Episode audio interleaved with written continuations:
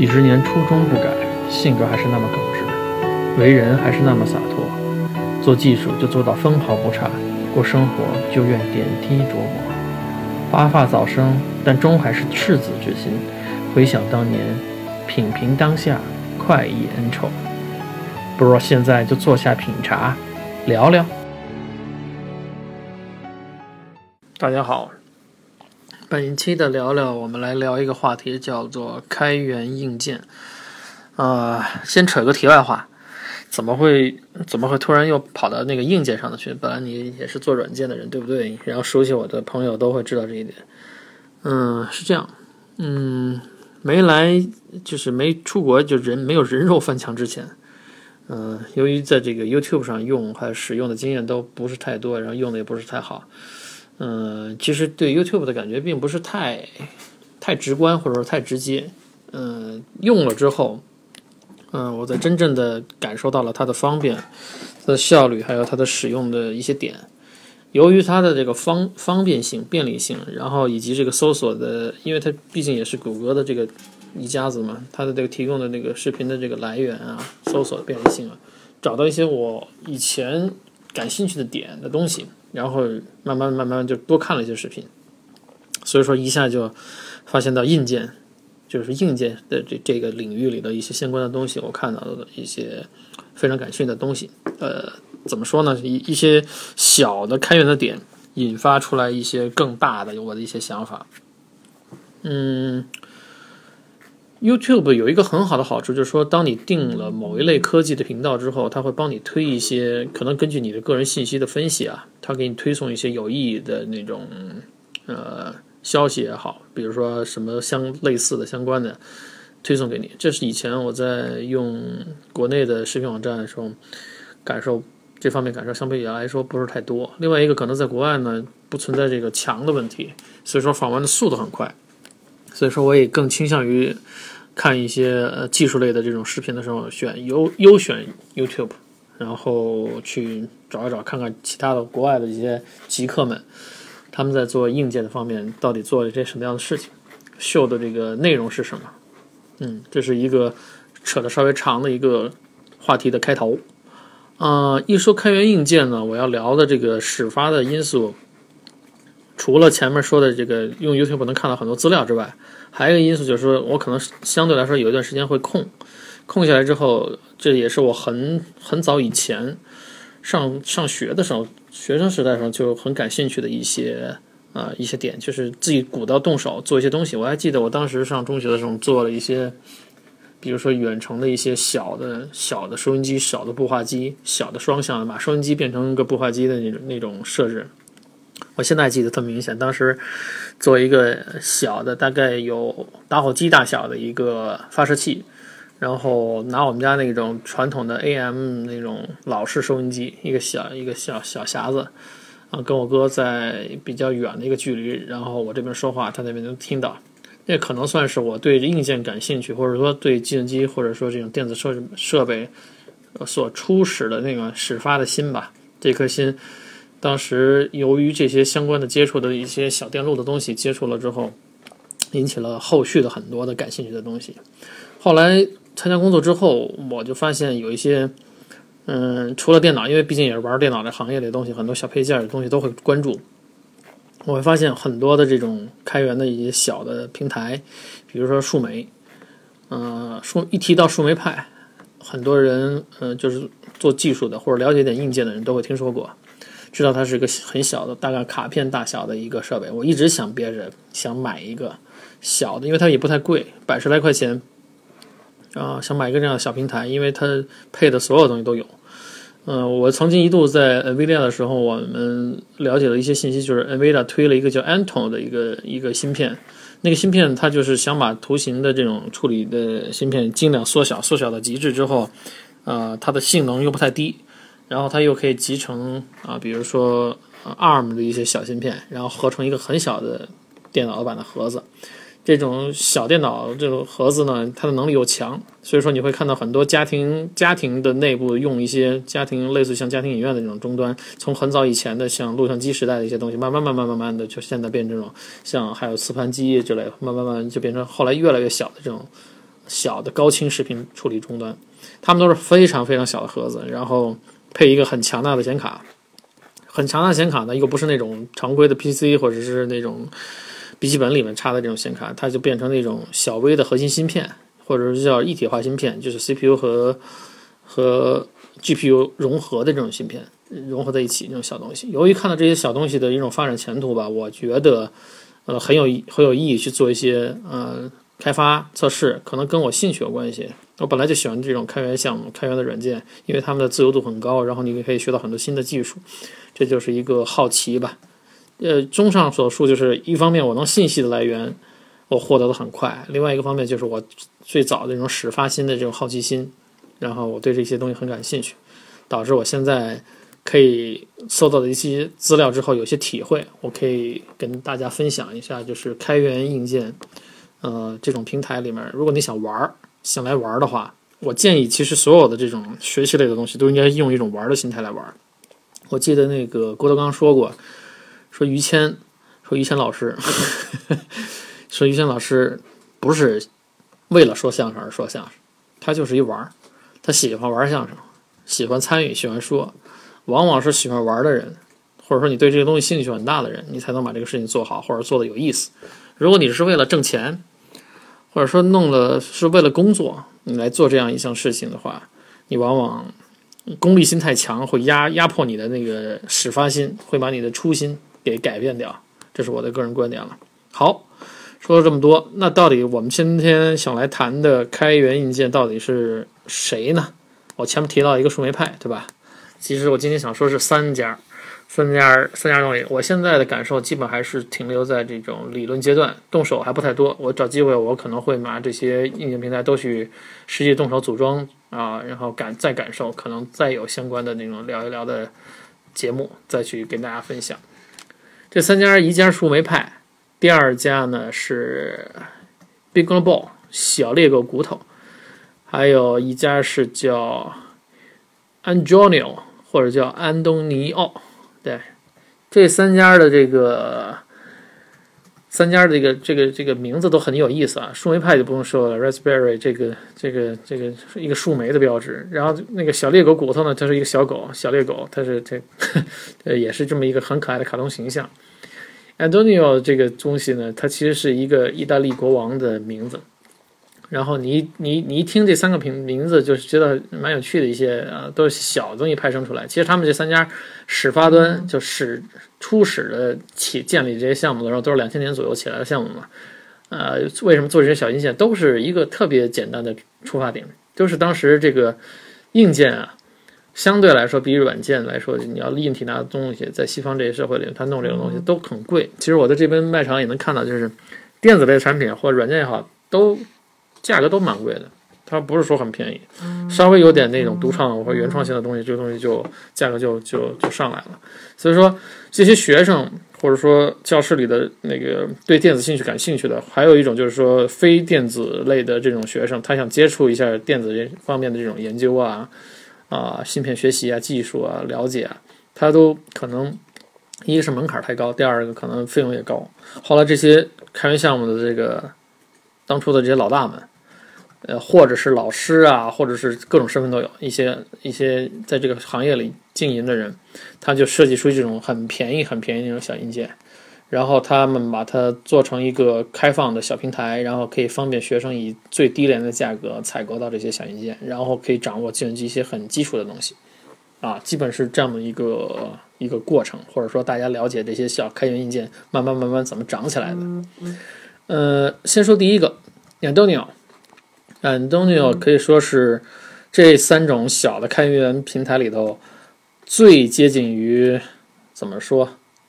如果用编程语言里来讲，应该说它算是汇编类的语言。什么叫汇编语言？一般只要用玩过汇编语言的人都知道，就是它是叫做机器语言，它是计算机最直接的一种一种跟计算机沟通。然后你写了一些命令，它直接操作，效率很高，可读性不好。Antonio 有点这个意思。那东西什么意思呢？它是，如果你这个耗电量，因为我们知道小微的这种硬件平台啊，耗电是一个很大的致命的地方。如果你这个东西耗电量大，然后你你效率又不高的话，你就得往大了做，二一成本就上去了。小微的概念就是说，你做成小东西之后，你的这个耗电量要低，这是要求很高的。然后你没有什么中央处理器，没有什么大的 CPU，都是一些小的处理逻逻辑门电路。然后呢，你的判断要灵敏，就是它的传感的这部分做的一些东西结合都很好。第三个呢，就是对于初学者来说，一些小型的项目，比如说你要做一些智能的判断，比如说你们家的这个门口的这个灯感应到你亮了，感应你来红外线的一些传动，传动后来要比如有声光的效果呀，这种感应，或者你这种门是一种智能门，它识别到你，识别到是你的那些人体数据信息之后，它自动把门打开啊，这些东西用 Arduino 都非常好。因为它的这个处理逻辑简单，它不需要太复杂的平台，然后更多的情况下，你感觉它像是机器人身上的那种传感器的部件。我记得在我说那失控的那本书里面，专门有个章节里说到，就是逻辑，就是所谓的机器人的逻辑，或者说复杂的网络逻辑里头，呃，往往是小部分的群体规模的这种低智商的这种硬件。他们只要判断一些临近他自己身体附近的这种小小的事件变化，他探查到之后，通过传感器收集之后，他做一些最基本的逻辑判断之后，当这个整个的尤其一些低层逻辑的设备组成的这个网络，或者说组成的这个基基建或者这个机器人，它往往能获得一个较高的灵敏处理处理的能力，而不是说一定要获得一个最牛逼的 CPU 卡到中间来计算才行。所以说这是一个。怎么说呢？我觉得是未来这种智能化物联网也好，或者智能化的机器人群体也好，Arduino 都是一个可参照、可入手，或者说很好的一个东西。为什么呢？它还提供了一些很好的这种操控语言，也是一些通用语言，C 加加也好，Java 也好，都有一些接口。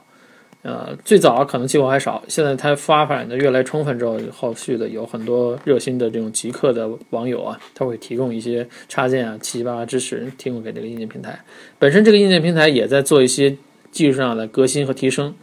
嗯，所以说给人感觉是一个很活跃、很便宜、很方便部署的一个东西。你买一些面包板。简单的插线的话，也能做成一些逻辑。当然了，我看过最牛逼的人或者 玩的最好玩的那个极客，他们就是拿那个乐高的这个各种各种系列的拼图。就比如说我在那个呃淘宝小店里我卖的那种大的那种 set，所谓乐高的 set 里面，比如有一类叫科技类，它叫 technical 这一类的这个 set，它里面有一些。大的那种积木，成千上上百个这种这种积木，它拼出一辆车啊，拼出一个什么东西。有的极客玩家呢，他就结合这种传感器的设备，跟这个积木一块组装在一起，把这个积木变得更自动化、更好玩。然后它通过编程可以输入一些指令，然后这个玩具就可玩性就更高了。当然了，乐高自己本身也推了一些这种可编程的东西，但我总觉得不如这种呃开源平台给你带来的自由度高。当你掌握了这个开源平台的开发技巧了之后，你获得的这种呃自由的这种体验，还有你自己设计的东西是完全不一样的。包括，呃，我们现在像走入家庭的一些自动化设备，比如说那种扫地机器人，它可以在通过你编程之后，它可以呃做好逻辑判断，装好相应的传感器之后，它可以做到一种什么状态呢？就是说，这个机器人它可以在探知你不在家了，或者你不太活动的时候，比如你晚上睡觉上，它出来干活。他知道家里哪儿脏，然后他去探查，然后去扫，扫完了之后，他自己回去带回自己原地去。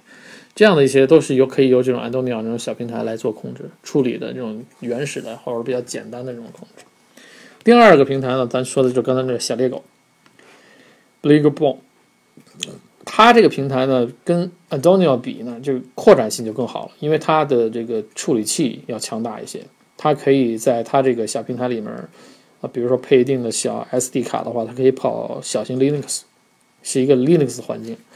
我们可以想见，就是说，呃，如果它是一个 Linux 环境下，那你相当于就是有一个最初级的操作系统了。有初级操作系统，那很多的上层逻辑就可以做了，就不是简单的传感逻辑，然后简单简单逻辑与非门。嗯，它可以做到一些什么样的事情呢？比如说，打比方讲，就是如果你有一个院子，院子里面，嗯，你有一些花花草草，你要想做一些监管，什么时候浇水啊，什么时候看旱旱情如何呀，或者好或者不好啊，你可以做一些这样的控制的逻辑。它的这个扩展性就是说，它可以在接其他的一些线路的时候，它的通用接口非常好，通用接口非常好。也就是说，它是一个微型的 Linux，同时它是一个有较多接口、较多接口可以接入其他系统，也连入网络也没有问题的这样一个一个扩展的平台。啊，然后最后我们就说这个大名鼎鼎的这个顺位派，很多人也听说过顺位派，就是 Raspberry Pi 这个。呃，信用卡大小，我估计它就是 iPhone 四那么大小的一个一个一个尺寸吧。然后它可以做到很多呃，像像像小型 PC 机想要做的一些东西。它的身量来说算是大的。前面说的那个小猎狗，它也有加强版，加强版可能跟顺位派也差不多，就是扩充版。这个顺位派呢，在网上卖的也非常多，百十来块钱，呃，可能是可能是美元吧，呃，也有可能。减减配版的，因为这个顺位派已经推了一代、二代，或者甚至将来要推三代。呃，推的二代比一代强，会强在哪些方面上呢？它就是说把中心处理器、中央的这个处理器它给加强了。另外一个，它把这个呃，它配的一些呃，这个存储的空间扩大一些，存储空间扩大一些。某种程度上讲，你可以把它当成一个小型的，比小猎狗这个平台更强大一点的小型的 PC，但是它还没有足以强大到跟这个 Autumn 或或者其他的这些些一些小型的那种客厅的那种呃媒体处理站那种那种小小机盒子那种去做比较，它还没强到那个份上。毕竟它是一个为了开发爱好者啊，要控制到成本，另外一个考虑到这个。小东西的这个怎么说呢？便利性吧，它它不可能做的那么大，因为一毕竟一个卡就是卡片大小的一个小东西，它能力还是有限的。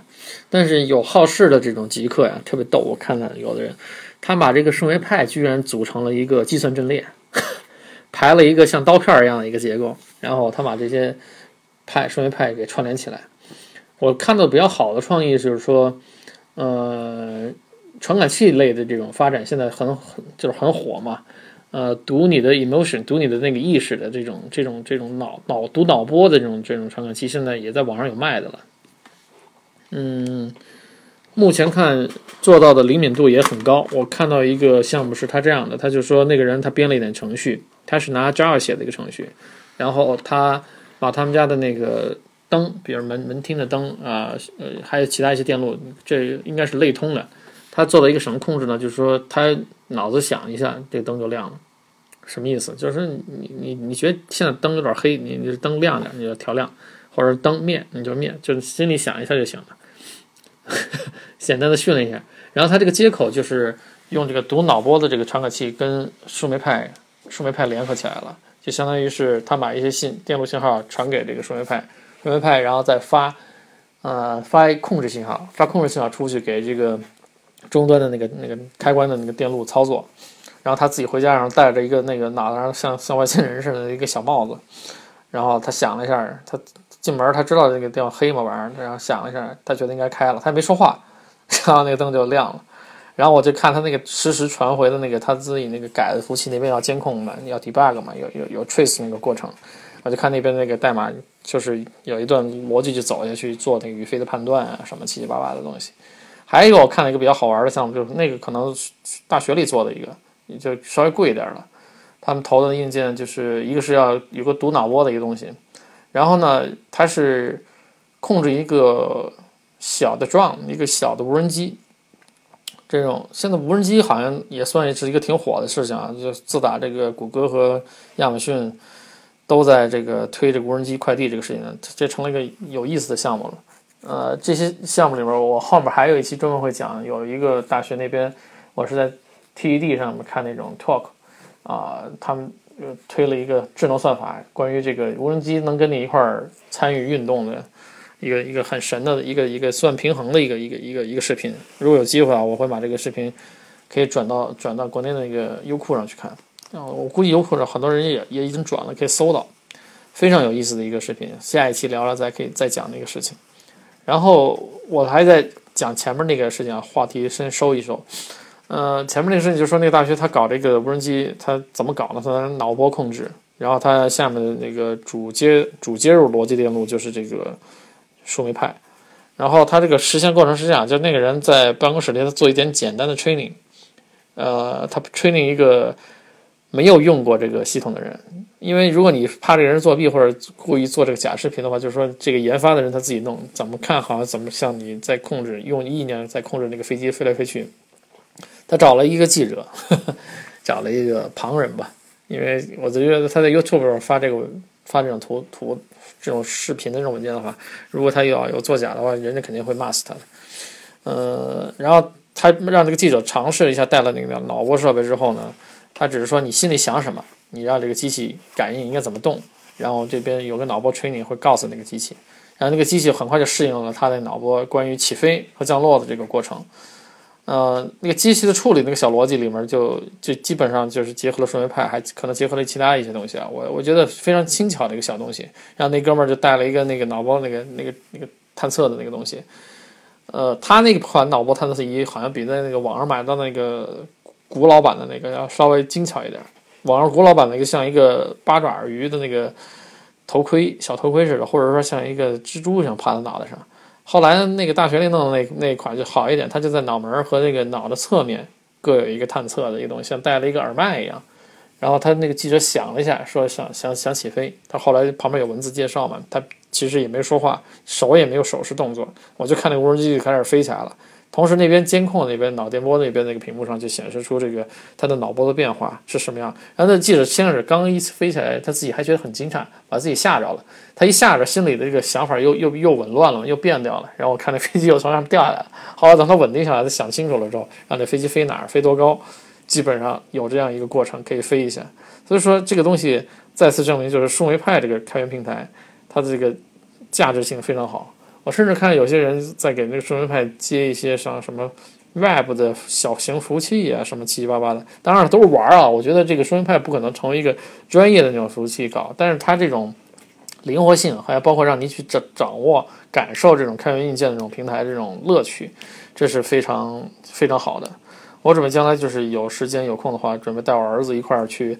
呃，做一些这种小项目，也给他给他锻炼手，锻炼锻炼手。虽然现在岁数小，我觉得这些事情应该从小的地方慢慢引导，慢慢去接触弄这个东西。我准备就是在在一定固定的时间内，我我准备去把它做到一些小的控制。比如说，我们未来很多这种智能门啊、智能的门禁系统啊、智能的这种电路开关，其实都里面可以都可以嵌非常小的这种像。安东尼这种这种小平台就焊在里头，把它拼呃切入到里头。我记得我看有一期美剧里头，呃，叫《黑客军团》，呃，那个美剧好像放了一季啊，你们有空可以找到那个美剧看一看。呃，那里面就有一有一集里面就讲这个那个那主人公，他是个极客，也是个黑客，特别逗。他黑到一个数据中心里去，呃，黑到数据中心里的一台智能的空调系统。然后他就通过那台智能空调系统，因为那智能空调系统是跟整个数据中心联网，他就黑到整个数据中心里边内部所有计算机上去了。呃，他怎么黑进去？因为他人人肉黑黑进去还是很费劲吧。后来他找了个机器人肉进去之后，他装一个设备装在那个呃空调监控机房的一个一个墙面的一个小的温控设备里头。他装了一个什么东西进去呢？就是装了个树莓，装了一片树莓。这我一看就看着。美剧我哎，美剧跟中国的这个剧有一个最大的区别在什么地方？美剧的一些考量，就尤其它这种做的稍微好一点的美剧，它的细节考量是比较到位的。就是你看这个剧《黑客军团》这个剧的时候，做我作为一个 IT 里面人做事情的人，我不会感觉到像中国电视剧里出现那种很雷人的那些，一看就是假的，不像是这个 IT 里做的这一些一些事情。他们现在美剧的水平就是什么？他请的这个人，这个演员可能是不是这种？IT 里面的这种极客，但是他肯定是请了顾问，请了相关的极客做这些事情。我一看他屏幕上写的一些代码，就一扫而过，你简单看就知道那不是假的拼出来的，那是真的。包括他们说的一些术语，现在美剧里说的这种 IT 类的这种美剧里面说的东西，术语都是我们这行业圈子里的术语，非常的真实。所以有空大家也可以看看美剧，挺有意思的，好吧？这一期的这个聊聊，我就聊到这儿，是关于开源硬件的。然后我预告一下，下一期我会去讲那个关于啊，就智能感应的，就是 TED 里面说的那种高级所谓的高级智商的这种机器，还有机器人的一些话题。谢谢大家。